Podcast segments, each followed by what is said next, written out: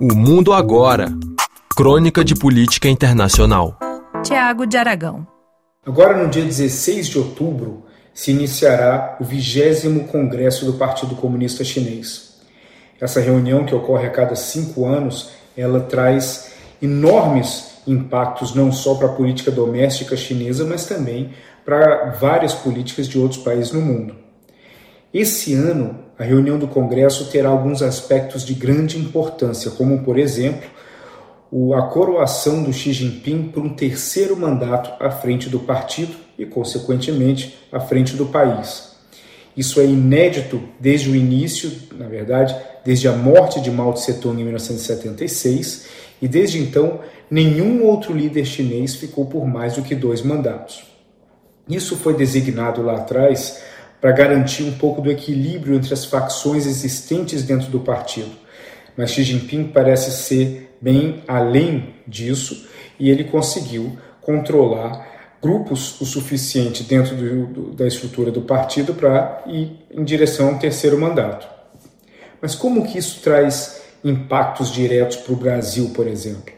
Há uma importância muito grande, porque no Congresso do Partido Comunista, além de eleger o novo líder, que nesse caso será o Xi Jinping, mas também integrantes do Politburo, do Conselho Militar, do Conselho do, do Povo, entre outras coisas da estrutura, há também uma discussão muito importante em diversas áreas que impactam as políticas públicas domésticas e externas do ponto de vista do partido, não necessariamente do governo. Nesse ano, um dos pontos é, especulados que serão discutidos será a dependência chinesa em relação a poucos fornecedores de determinados commodities.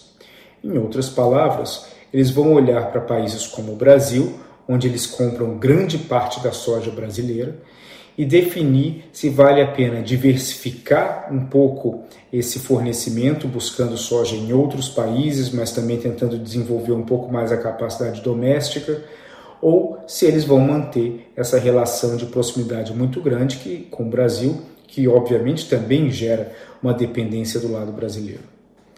Então, esse é um tema que será debatido e que acaba trazendo um impacto muito grande, potencialmente é, reestruturante dentro do setor do agronegócio brasileiro. E no lado brasileiro, não há nenhuma movimentação, obviamente por se estar em época eleitoral, mas de grandes eh, de órgãos específicos do governo brasileiro em relação a um monitoramento preciso, profundo e necessário do que vai acontecer no Congresso do Partido Comunista Chinês, principalmente levando em consideração que o Brasil é um país que tem uma dependência muito grande em relação à China.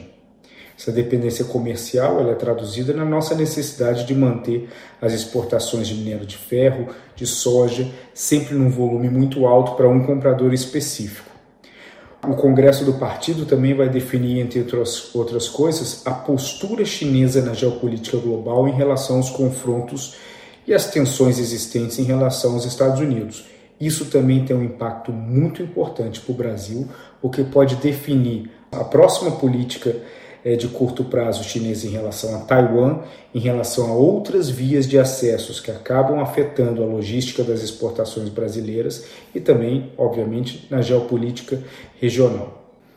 Será de grande importância avaliar o que vai acontecer e mensurar os impactos que poderão ser trazidos ao Brasil.